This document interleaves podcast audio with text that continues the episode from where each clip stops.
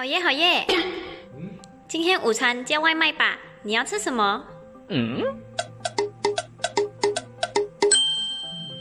Three hours later。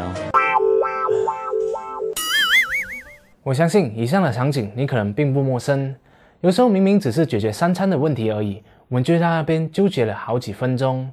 原因就在于现在的选择实在太多了，在面对如此多的选择之下，有些人就会感到焦虑、麻木，甚至是恐慌，导致不管最终做出了什么样的选择，都无法称心如意。简单来说，就是选择困难症。所以今天好就来和你分享这一本书，它叫做《选择的悖论》，用心理学解读人的经济行为，来教你如何面对选择困难症，让你更有效率的做出决定，以及如何提高选择后的幸福感。嗨，大家好，我是熬夜，陪你一起学习学校没教的知识。《选择的悖论》这本书的作者叫巴里斯瓦兹，是美国斯沃斯莫尔学院社会心理学的教授，同时也是2009年 Tech 大会的压轴演讲人。这本书在出版之后好评如潮，先后刊登在美国商业周刊和福布斯杂志年度十大畅销书榜，并且在全球以二十多种语言发售。首先，我们先来探讨一下这一个问题：更多的选择就真的是更好吗？近几年来，你有没有觉得买东西越来越买不到那种快乐的感觉了呢？我们花费的时间虽然变多了，但却也没有再享受到购物的过程。特别是选择越多，要选出心头好的话，就要更浪费更多的时间和精力了。现在的人在买一样东西之前，事先都会做好调查功课。首先去官网了解详情，然后再去 YouTube 看看别人的开箱评测，接着再跑到去脸书看看别人的评价等等。你以为这样就结束了吗？其实还有其他不同的牌子的产品在等着你重新比较一轮呢。经过了一番折腾之下，估计也要花上好几个小时才能够做出最终的购买决定。在书里面提到一个非常有趣的实验：一批大学生被告知参加一个市场调查，请他们评估几款巧克力的口味，他们可以选择拿现金，或者是等值的巧克力作为报酬。这些学生被分成了两组，一组学生评估的巧克力有六款，另一组则评价三十款的巧克力。结果发现，前者比起后者更满意自己的决定，而且前者拿巧克力作为报酬的人，竟然是后者的四倍。研究人员对这样的结果做出几种可能性的解释，那就是面临太多的选择，消费者可能因为做出决定的过程很艰难而感到沮丧，所以不少消费者宁愿选择放弃，也不要购买。有不少人会买，不过劳心劳力做出的决定的痛苦，已经超出了买到心头好的好心情。而且选择太多，反而让那一个真正被选中的幸运儿，他的魅力大大减少。因此事后，我们老是总是会在想，那些没有被我们选上的，是不是会是一个更好的选择？这会让我们购物的快乐大打折扣。接下来，让我们来认识一下这两种不同类型的消费者，分别是最大化者 （Maximizer） 以及满足者 （Satisfier）。最大化者的特点呢，就在于他们想要确保每一个做出的选择都是最好的。可是谁又能够保证那是最好的呢？唯一的方法就是把所有的商品通通都比较过一番，试用过了一轮，才会知道哪一个才是最好的。但这一点都是不切实际的，因为随着选项的增加，只会让这一个决定越来越难做。而最大化者的对应是满足者，他满足于足够好的东西，而不会去想后面会不会还有更好的选项。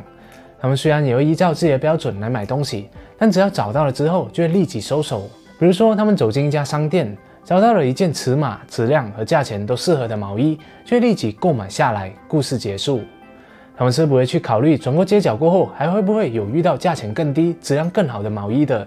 当然，没有任何一个人是绝对的最大化者，因为假如要把所有的商店的毛衣都看完一遍的话，可能要花上一辈子的时间。不过可以肯定的是，他们会花很多时间和精力去搜索、看开箱、看评价和做比较等等。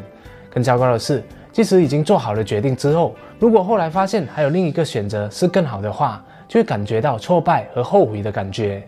比起最大化者、满足者，就好像更甘于平凡。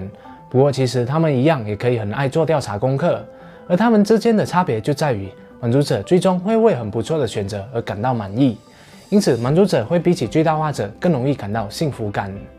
那问题来了，假如你是一个最大化者的话，究竟要如何做才能消除那些过多选择所带来的心理焦虑呢？第一，把精力放在最重要的选择上。如果最大化者把大量的时间用在选择大学科系、应聘公司以及股票投资上，或许这还比较情有可原。毕竟这些事情事关重大，在做决策上我们绝不能马马虎虎。但如果用在选择下午吃什么、买哪一款衣服、买哪一个家具等等这种鸡毛蒜皮的小事，就会显得低效而且不切实际了。脸书的创办人马克扎克伯格，他总是穿着那件灰色的 T 恤，就是因为他认为把时间用在重要的决策上，会比起选择什么款式的衣服来得更加的实际和重要。所以你必须明确的知道，究竟哪些选择对于生活来说才是最重要的，然后把时间和精力都集中在重要的决策上，其他的能免则免。还记得好月之前的影片所提到的断舍离吗？放下对于选择的执拗，也是对于身心获得解放的一种方式。简单来说，少一点选择就多一份舒心。你可以试试看做以下这一个练习：第一，回顾一下最近所做过的选择，无论是大还是小，比如买衣服、买家具、决定旅游的目的地、分配退休金、选择医疗方案、换工作等等。第二，列出你做选择的时候采取了什么样的步骤，花费了多少的时间，以及回顾并记录你在做选择时的焦虑感程度。最后再问一问自己，你耗费了那么多的心思，最后得到了什么？这个练习可以让你深刻的意识到选择的成本，也就是时间、精力和感受。这样做会让你主动放弃某些选择，促使你建立一个筛选标准。比如说，你可以规定自己在买衣服的时候，最多只能逛两家店，或者安排度假旅游的时候，每次最多只能参考两个景点。这样限制自己，看上去很像很难办到，但事实上，我们在生活的其他方面早就采用了这样的策略。你可能规定过自己在聚会的时候最多只能喝两杯酒而已。虽然你很喜欢喝酒，但却没有贪杯。对于很多人来说，做到这一点并不困难。而这又是为什么呢？有可能你听过太多有关于喝酒过量的有害信息，又或者是你曾经喝醉过，知道这并不好受，而且也曾经因为喝醉而发生了一些不愉快的事情。所以刚才所提到的练习，主要就是要让你清楚的知道选择太多的不良后果。让你重新的思考，以后还必要要不要继续这样做下去。第二，成为一个满足者。在选择过量的社会里，最大化者往往有着不切实际的期望，他们害怕后悔，不愿意失去机会，害怕跟别人比较。而当选择的结果不如人意的时候，他们就会感到非常的失望。所以，我们应该要学会如何接受足够好的选择，既可以减轻负担，又能够增加幸福感。虽然有时候我们的确很难只满足于足够好的事物上。人都是想要获得最好、最快、最划算、最漂亮的，但凡事都追求最完美的话，到最后把自己搞得那么累，那又何必呢？想要成为一个满足者的话，首先需要设定一个足够好的标准，而这就需要了解自己，知道自己最在乎的是什么。所以你可以回忆一下，生命中有哪些曾经因为足够好而满足的时刻，仔细的想想，在那时候的你是如何进行选择的，然后把这些技巧应用在其他的选项上。比如我在吃的方面的要求就不会太高，只要靠近我工作的地方，吃得饱又不会太难吃的话，那这就是我的足够好的标准。那么套用在其他的选项上，比如买衣服，只要尺寸适合我，穿起来舒服，外观看起来整洁的话，我马上就会购买了，不会再想那么多。所以拥有一个足够好的标准，能够帮助我们减少选择所给我们带来的种种烦恼。第三，改变看法。面对同样的一件事情，有些人会说好，有些人会说不好，这取决于我们关注的是哪一面。同样的，在选择之上，如果你总是想着还有更好的代替品，那么你的满足感却随之下降。那如果你想的是还有比它更差的选项的时候，你的满足感反而是会提高的。所以我们要用一颗感恩的心来看待你的选择，这样就能够减少消极方面的失落感了，让自己的心情也变得更好。就好比一个有钱人，他比起大多数的家庭都富裕得多了，但他却不懂得感恩，反而妒忌和眼红马斯克，因为他有火箭，而自己却穷得只有几辆豪车而已。那么他也不会过得很快乐。想要培养感恩的心是需要练习的。你可以在床头准备一本笔记本，每晚临睡之前，上面记下一天里面你所发生值得感恩的三件事情，可以是升职加薪、第一次约会、股票赚钱，也可以是一些小事，比如吃了一顿丰富的午餐。和朋友愉快的聊天，下午没有遇到塞车等等。